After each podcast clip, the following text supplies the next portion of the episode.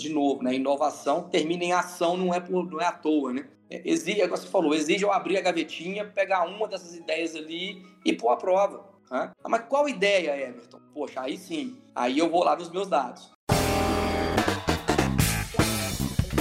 Sejam bem-vindos a mais um episódio do Conversa Ágil Podcast.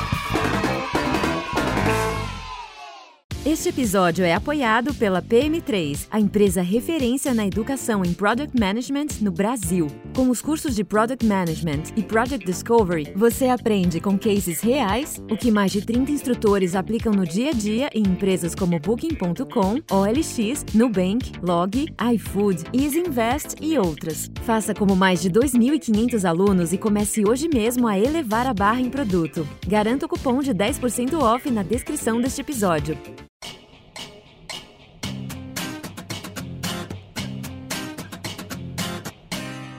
E aí, ouvintes, hoje a gente vai falar com Everton Silva, CIO na Sambatec e também professor na área de TI já há mais de 11 anos. Vamos lá então, bora pro episódio.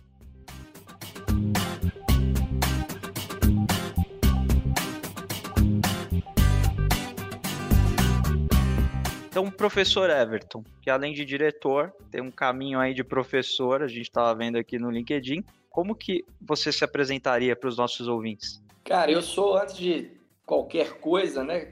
Pai de três crianças maravilhosas, o Pedro, Caio e a Mariana, esposo apaixonado pela Ercília, já 11 anos de casados, e, e aí cada dia mais aprendendo juntos um com o outro. Estou é, nessa jornada aí da área de tecnologia já há algum tempo, né? Assim, efetivamente desde 99, é, e atuando sempre nessa área de, passei por todo esse, esse mundo técnico, né? Fui desenvolvedor, fui análise de infraestrutura. Na minha época não tinha esses nomes bonitos, né? Mas é o que seria hoje um DevOps, né? Que tra trabalha todo esse fluxo aí, é, ou DevSecOps, né? Cada dia aparece um nome novo. Uh, professor, adoro, sou apaixonado por educação, né? Meu pai foi professor, minha mãe foi professor, é professora, né? Aposentada. Tenho minha irmã professora, tenho, então assim, sempre fui apaixonado por esse mundo do ensino. É, mas eu entendi uma época, né, que para poder fazer diferença na vida das pessoas, eu também poderia estar no mercado de trabalho, trabalhando em empresas que busquem entregar coisas melhores, né? Assim, eu, eu falo que a minha vida se transformou quando eu defini que é, trabalho é muito mais propósito do que ficar preocupado com qualquer outra coisa. É, então, acabei vindo para esse mundo aí, passando por mercados diversos, né?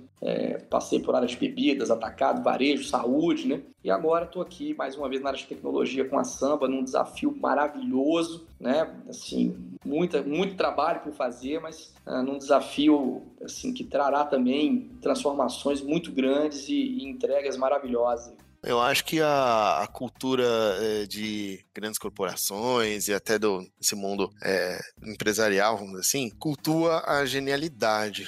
E gênio, para mim, é aquela pessoa que não precisa de dados, ela acerta o futuro de alguma maneira, ela tem uma sensibilidade maior que outras pessoas, enfim, é um outro assunto pra gente entrar, mas assim, a, questão da cultura, né? Acho que cultuam a genialidade. E me parece que muitos gestores é, ou muitos diretores executivos de grandes empresas acreditam que são gênios sem dados eu vou acertar o futuro, eu vou conseguir acertar. Cara, a gente viu que poucos, né? É, vamos dizer assim, poucas pessoas nascem assim com alguns dons, né? E os dados eles são super importantes, eu acho que até para balizar, né? Então, eu acho que falta um pouco dessa cultura, porque eu acho que tem um pouco ainda, né, das empresas que acreditam que, ah, eu já sei o que eu quero, eu conheço o meu cliente, eu conheço. Só que assim, a gente viu que não, né? O mundo VUCA aí que tá toda hora mudando, toda hora trazendo, é, como a gente já falou em outros episódios, né? É, é impensável há 10 anos atrás que eu consigo comprar um carro customizado pelo celular.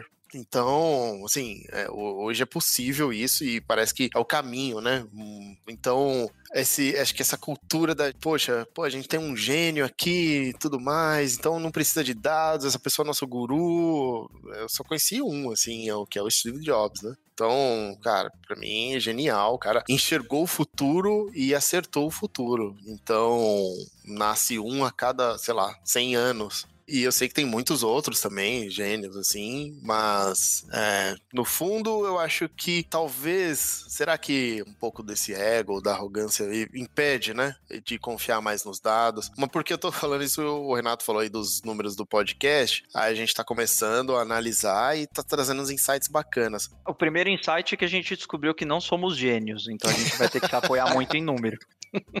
Exato, é isso. Você quer tá certo, você fala assim, não, poxa, isso aqui vai acontecer e tal, e o número tá te mostrando que você não vai fazer, eu acho que é natural, tipo, dar uma invertida e fazer com que esse número faça sentido, né?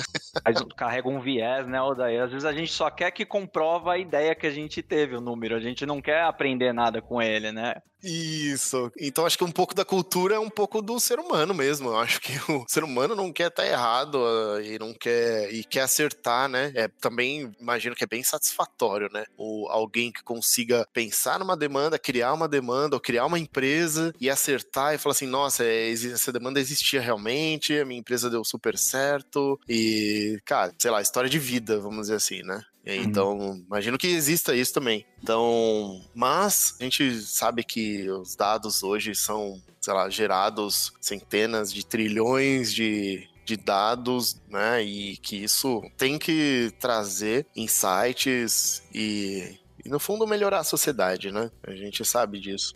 É, mas você, você colocou alguns pontos que são bem importantes aí. Né? Se, a gente, se a gente imaginar que a nossa cultura empresarial ela é de 70, 80 anos, né? ela é totalmente baseada naquele conceito hierárquico militar. Isso, da indústria, do, né? Isso, é isso aí. E, assim, e é montado, em, foi montado em uma época em que se você olhasse para 10 anos à frente, 20 anos à frente, você teria uma probabilidade de acerto muito grande. E é tudo igual, né?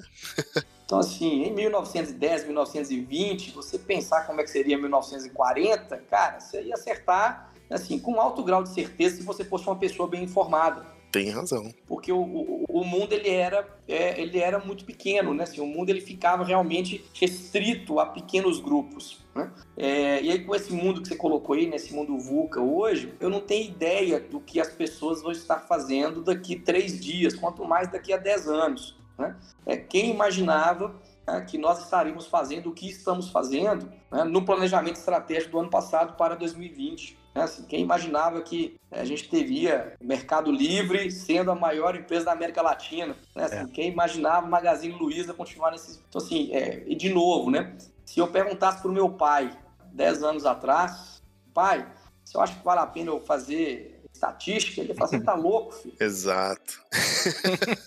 Cara, hoje, se meu filho perguntar para eu falar assim, mas você já não fez ainda, não? Hoje é obrigatório, né? É, então assim, é, é, é, o que você falou. Então a gente ainda tem na cultura, né? E aí, se você imaginar que boa parte dos presidentes, dos grandes diretores ainda são pessoas que vieram dessa formação, é, é, é a cultura do super-herói. Né? É a cultura de que quem chegou ao cargo de diretor, de presidente de uma grande empresa, né, ele tem uma capacidade que é diferente da do mundo inteiro. E isso hoje não é mais verdade. Né? É, e aí, quando você fala né, do receio do dado, é porque o dado né, ele pode contradizer o status quo. O dado, ele não necessariamente vai é, confirmar aquilo que eu sei, aquilo que eu pensava que sabia. E isso traz angústia. Né? Ao trazer angústia, é, boa parte das pessoas prefere ir para o lado da negação. Então é melhor eu confiar no meu feeling até o dia que eu fale que é porque, ah, não, é porque aconteceu uma coisa muito diferente, é uma disrupção, né? E aí por isso que eu me dei mal. Exato. Na verdade, a disrupção, né? Ela não aconteceu, você que não acompanhou. É, então, esse é um desafio grande, tá, pessoal? Assim, de fazer as empresas entenderem isso, né? entenderem de que não, eu não conheço o meu cliente, não, eu não conheço o meu mercado, exceto eu estiver capturando dados da jornada do meu cliente, se eu estiver capturando dados do meu negócio, dos meus concorrentes e mais ainda, se eu estiver aberto para aquilo que eu nem sei que é meu concorrente. Né? que é um outro ponto, né? Hoje a gente não sabe mais de onde vai vir o, concorrente, né? É, e aí, vários pensadores, vários, vários empresários têm feito uma, uma força muito grande para deixar claro, né? De que, primeiro, dado nos direciona sempre. Isso é fato. Só posso tomar decisões né, baseadas em dados. ou pelo menos só deveria fazer isso. E outra coisa é, eu não estou falando de coisas grandiosas, né? A gente tem que, e aí parafraseando o Gustavo Caetano, né? Fazendo jabá para o chefe, é, Pense Simples e Faça Simples, né? São os dois livros dele é, que falam muito disso, inclusive, Aldair, de que a importância de eu conhecer as coisas, de eu capturar dados, de eu tratar esses dados e depois de eu pôr esses dados à prova, né? Que é uma outra falha que nós temos, no Brasil principalmente, que a gente arrisca pouco. Né? É, a gente, é, e aí o Rony Meisler usa uma frase que eu adoro, né? Que é nasceu perfeito, nasceu tarde, né? Hum. É, então, assim, é, nós arriscamos pouco. Por que nós arriscamos pouco? Porque nós não temos a consciência dos dados. Né? Então é melhor eu esperar acontecer para depois reagir. Né? Porque eu tenho certeza de que eu estou é, agindo certo, né? porque eu estou reagindo, ou seja, eu estou indo contra algo que já aconteceu. Só que isso não me garante o sustento de amanhã é, é, o Peter Thiel fala muito isso, né? Ele fala que é, o capitalismo é legal, mas o, o, bom mesmo é o monopólio, né? Porque se eu vivo num mundo de muita concorrência, naturalmente eu tenho margens pequenas e tenho pouco lucro, né? É, mas para que eu esteja no mundo do monopólio ou no Oceano Azul, né? Que acaba sendo visões muito parecidas ali de um conceito próximo, é, eu tenho que me diferenciar. Né? E para me diferenciar, eu tenho que pensar em algo que ninguém pensou. E como é que eu faço isso? A partir de dados, né? A partir de todo esse pool de informações que eu tenho, e isso é algo que a gente tem buscado levar para os nossos clientes, inclusive, né? De cara, é, como é a jornada do seu cliente no seu site? Né? Como é a jornada do seu cliente durante o consumo do seu conteúdo, né? ou do seu produto ou serviço? Né? É, a partir do momento que você conhece isso, você começa a entender o que, que gera valor para esse, esse cliente, para esse usuário, e aí você passa a ser essencial para ele. E aí, nem mesmo em momentos de crise, ele vai querer te cortar mais. Então, essa é uma dor mesmo. Então, e, e aí, fechando, né, assim, é, vivemos sim ainda nesse conceito é, de super-heróis. Isso vem mudando, mas mudando mais lentamente do que gostaríamos, né? E, e o, a maneira mais fácil de mudar isso é apostando nesse caminho. Apostando no caminho de empoderar os times que trabalham com dados, de empoderar as decisões avalizadas por dados. É, é, reagir é até confortável, mas te coloca fora do mercado, né? Exatamente, sim. É. Então, essa jornada que você está trazendo, sim, é, é um valor enorme, né? Porque, poxa, eu estou me conectando aos dados, né? Tô o tempo todo ali me comunicando é, com o cliente, né? Pelo que você falou, vocês estão o tempo inteiro ali conectados com o cliente e estão orientados a dados, né? orientados a dados. Então, é, esse, esse conjunto aqui que você está trazendo essa jornada, eu acho sensacional. É, já vale muito o recado, né, que a gente está trazendo para os ouvintes aí. É, ouvintes, prestem atenção nessa jornada porque isso tem um valor imenso, né? Aprender tudo isso apanhando pode ser, pode ser que seja tarde demais daqui a pouco, né?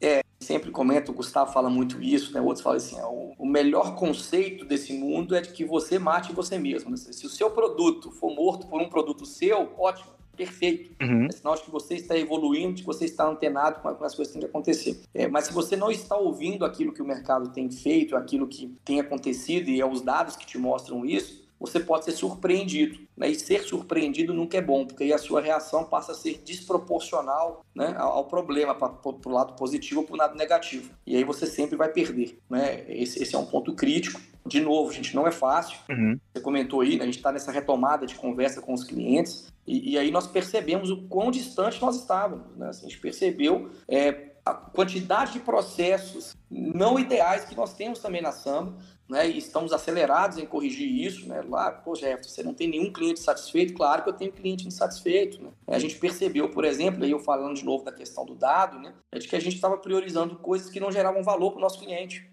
Quando a gente começou a buscar esses dados, né? É, e aí quando eu falo dados, estou falando cruzando dados da jornada do meu cliente, do tipo de venda que ele faz, do tipo de venda que ele perde, né? É muito importante eu saber, ou até mais importante do que saber a venda que ele faz, é a venda que ele perde. Né? É, e aí, quando a gente começou a pegar esse tipo de informação, cruzar com as, as notas de NPS, né? cruzar com essas reuniões direcionadas, né? tem toda a metodologia para isso, né? com os nossos clientes, é, a gente começou a entender que a gente estava priorizando coisa errada. A gente estava priorizando aquilo que a gente entendia ser o melhor para o nosso cliente, não aquilo que o nosso cliente precisava. Né? É, e isso tem sido possível, essa virada tem sido possível, a gente ainda está no começo dela ainda, né? exatamente por começarmos a analisar os dados que nós já tínhamos em mãos. Né?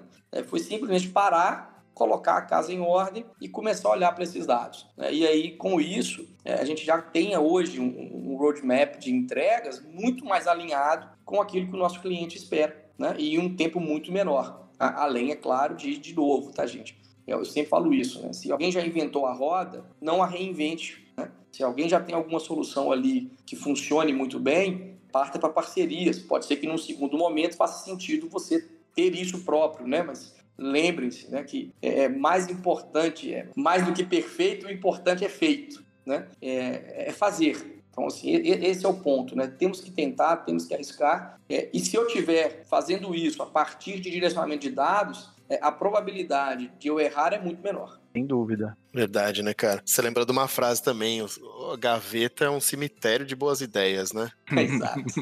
Só que se não tiver ação, né? Vai ficar lá, né? Então.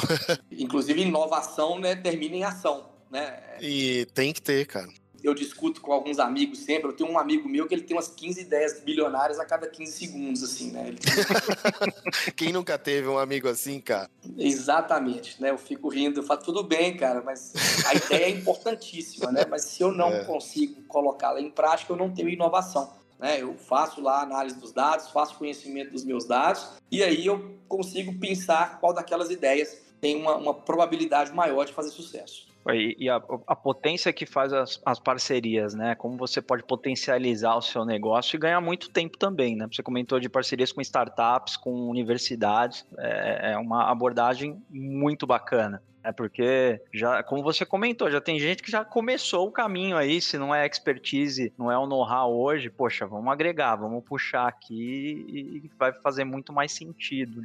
Muito legal essa, essa abordagem. É, no nosso MVP, a gente já aplicou isso nesse caso do Analytics. Né? A gente encontrou um parceiro que já tinha um determinado conhecimento complementar ao nosso e a gente antecipou aquilo que, aquilo que no meu roadmap é, é, inicial era para poder. A gente está falando disso em março do ano que vem, a gente está falando isso agora, seis meses antes. Né? Então, isso é a diferença entre vida e morte quando eu falo de negócio. É, pô, seis meses no mercado Pô, então, assim, é inclusive clientes que estavam discutindo conosco de que a gente não conseguia trazer para eles isso, já nos procuraram e falaram assim, cara, peraí, ué, agora o que você está fazendo aqui é hum. interessante para mim, vamos acelerar a nossa conversa. É, porque é o que você falou, assim, eu, eu não sou o dono de todo o conhecimento, de toda a verdade. Então, você tem alguém que já trilhou esse caminho, que já conhece das dores, assim como eu posso ajudar uma empresa que ainda não trilhou a dor da transformação digital, né? Uhum. É, tem caminhos que eu também não segui ainda, mas tem empresas que já passaram por isso. Então, que elas venham para cá né, e que a gente cresça juntos.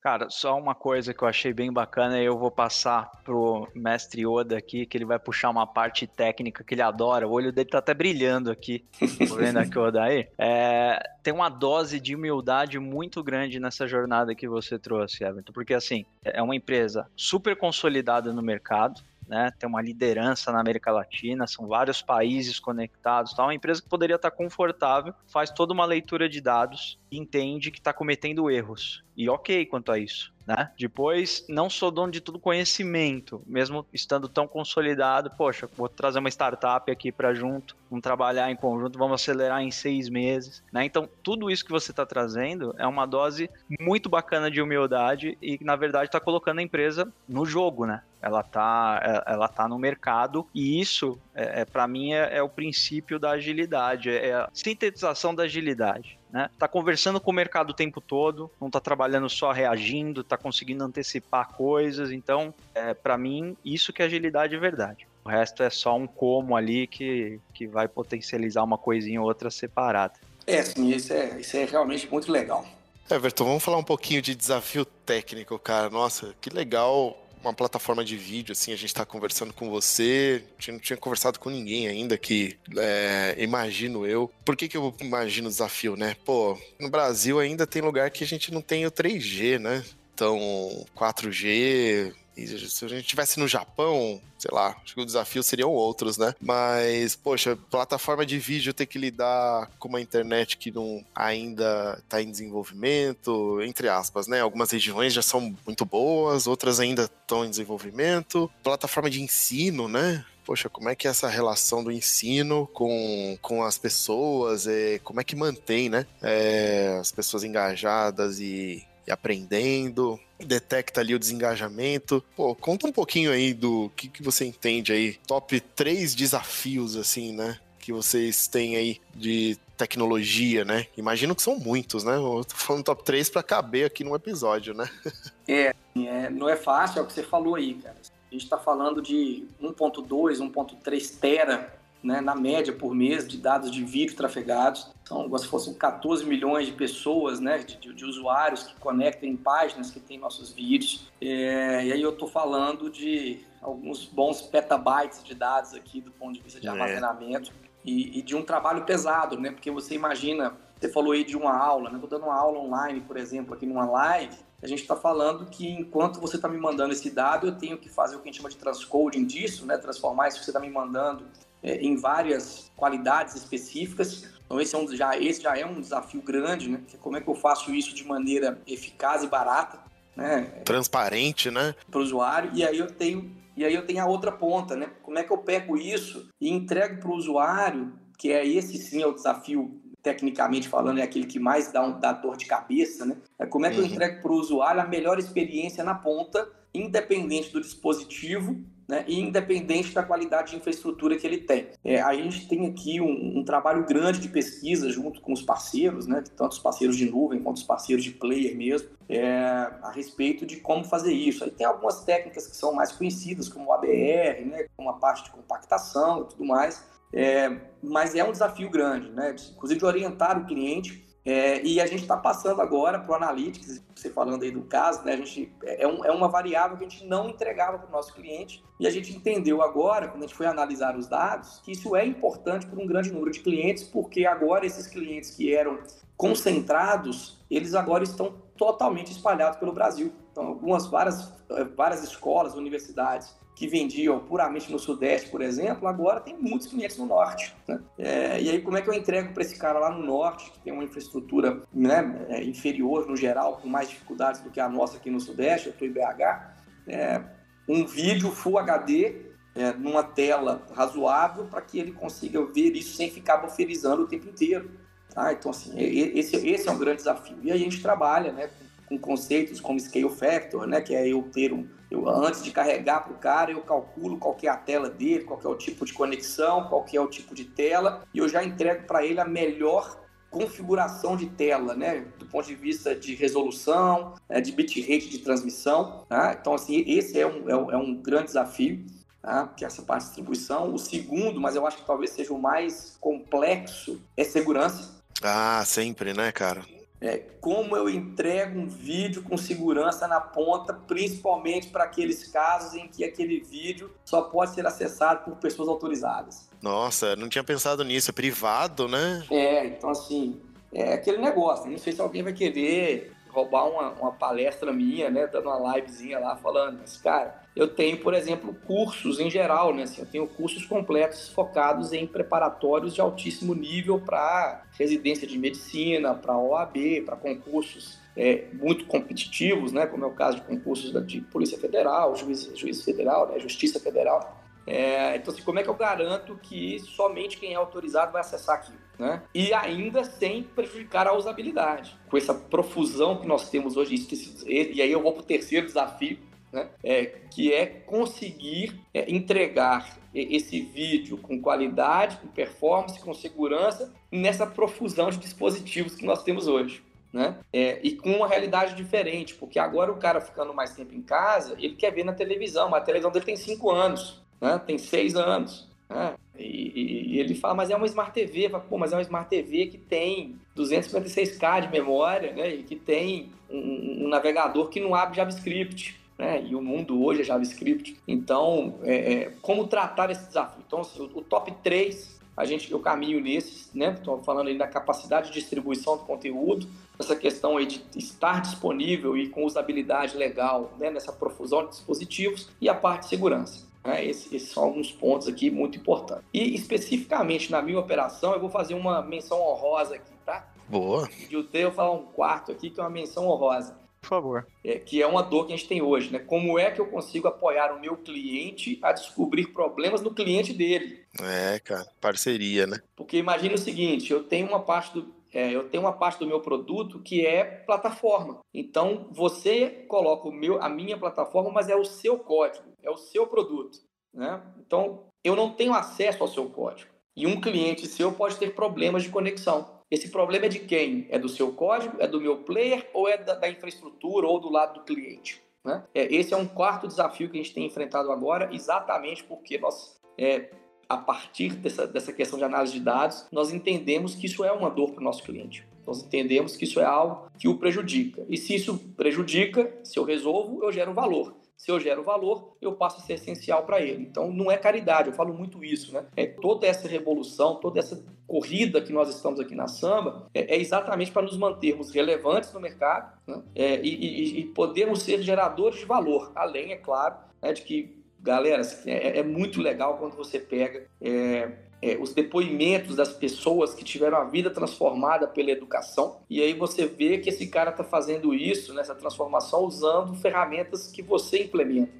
Sabe, assim, isso é, é, algo, é algo muito legal, é algo que realmente nos encanta. A gente de vez em quando recebe né, dos nossos clientes aqui da área de educação é, alguns vídeos ou algumas mensagens lá dos, dos alunos deles, né, é, falando o quanto a vida foi transformada e falando nisso, olha, só é possível porque a plataforma funciona bem, porque ela é estável, porque ela me entrega uma boa qualidade, porque ela me dá segurança. É, isso é realmente motivador. Palavra-chave é propósito, né? É totalmente. Você trouxe quatro problemas gigantescos, mas junto vem o propósito. Então é o que te orienta e orienta todo mundo da samba a enfrentar é. É, é esses quatro e muitos outros que deve ter por aí também de problema. Não, é, com é, certeza. Tem, tem, tem, inclusive tem os que você não pode contar, né? Sim, sim. mas assim, tem, tem, muito, tem muitos outros aqui. Uhum. Mas o que você falou é interessante também, né? Você se posicionar como parceiro. Você falou aí sobre concurso público, né? E vídeos de concurso público e tal. Imagina, assim, receber mensagens das pessoas que passaram os concursos públicos, porque assim, tem muita gente que é meta de vida essa, né? É, assim, a pessoa passa anos estudando para passar num concurso público que às vezes é a missão de vida dela. É. E, e aí é muito legal proporcionar isso, né? É, cara, deve ser bem satisfatório mesmo, de verdade, e saber que o propósito está sendo cumprido aí. Não, demais. E, e é nesse propósito que a gente tem realmente pensado nessa questão aí de gestão de dados, de agilidade, transformação digital. A gente está falando agora de é, adaptative learning, por exemplo, né, de como é que eu crio aqui dentro do meu ambiente é, ferramentas que, que permitam é, o aprendizado ser adaptativo. Né? Afinal de contas, o Renato aprende de maneira diferente do Adair, que aprende de maneira diferente do Everton. Então, como é que eu capturo isso né, a partir da análise dos dados, de cruzamento de informações de perfil por semelhança de perfil, né, né como é que eu identifico o que é melhor né, para o, o, o Odair, para o Everton ou para o Renato e entrego isso para ele na melhor ordem, no melhor tempo de vídeo, né? São esse tipo de coisa é que o propósito é que permite, né? Porque não é fácil, né? Os desafios são muitos, os problemas no meio do caminho são muitos, as discussões, as, as discussões no bom sentido, as brigas no bom sentido, né? É no sentido de estar ali junto, ali colocando as ideias é, para fora para poder encontrar uma solução, é, é, realmente algo que nos move muito fortemente. Legal, Everton. A gente sempre traz aqui no final do nosso episódio o momento jabá né? E é o momento que a gente deixa aí para quem tá participando aqui com a gente, recado ou alguma indicação, é, isso não vale vender nada. Até vale vender, mas, mas a, gente a, gente vai pegar uma comissão, aqui... não tem problema. Tá bom, se for menor do que o meu cara de marketing aqui me cobra, já tá bom. Boa.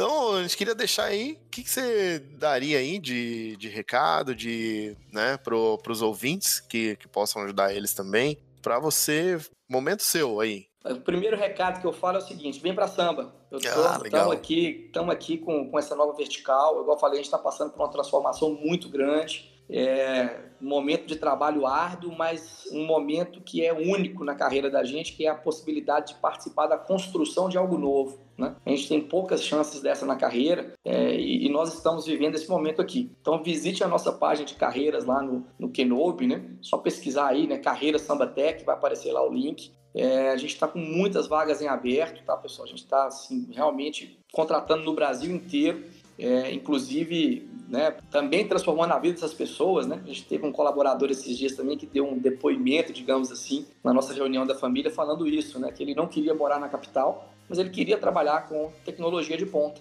Né? E, e, e a samba proporcionou para ele isso. Ele está morando na cidade que ele gosta, vivendo no ritmo que ele gosta, trabalhando com o que ele gosta, tecnologia de ponta, num time super engajado, super unido né? é, e feliz. Então isso é importante também, então a gente está pegando no Brasil inteiro. É, se você quer vir fazer parte aqui de um momento de transformação único, né? venha conosco, que a gente realmente está te esperando aqui, estamos buscando talentos. ok? E do ponto de vista de, né, de, de samba em si, estamos aqui também para conversar, qualquer dificuldade que tenham, qualquer coisa que queiram discutir, pode nos procurar, que a gente está sempre disposto a bater um bom papo, né? Pelo menos tomar um bom café, comer um bom de queijo, É, quanto possível, pode mas se faltar, não for possível, cada um do seu lado tomando seu cafezinho, um bom papo a gente garante. Legal, Everton, muito obrigado. Queria te agradecer aí pelo papo, sensacional esse episódio. Obrigado de verdade. Eu agradeço. Também queria agradecer ao Gustavo Caetano aí, que fez essa ponte contigo, é, da gente com você, né? Então, não sei se ele vai ouvir até aqui, mas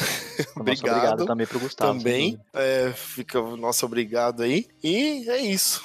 Muito obrigado e até mais. Aí eu que agradeço, galera. Obrigado, Boss. Boss, ele vai ouvir até aqui, vai ouvir isso aí. Por um favor. prazer demais. Continue nessa pegada, tá? Igual eu falei, eu acompanho vocês lá, adoro os podcasts. Legal. Continue nessa pegada aí e contem comigo sempre. Que legal, Everton. Uma honra você ser um dos nossos ouvintes. E agora, entrou pra nossa galeria de, dos convidados aí. É isso aí. Valeu, até a próxima. Valeu, um abraço. Até mais. Valeu, um abraço, pessoal. Até mais. Tchau, tchau.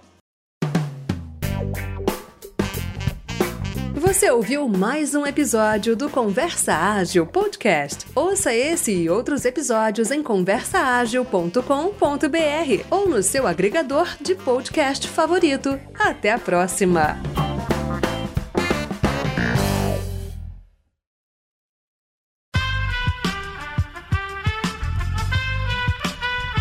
Esse podcast foi editado por Aerolitos Edição Inteligente.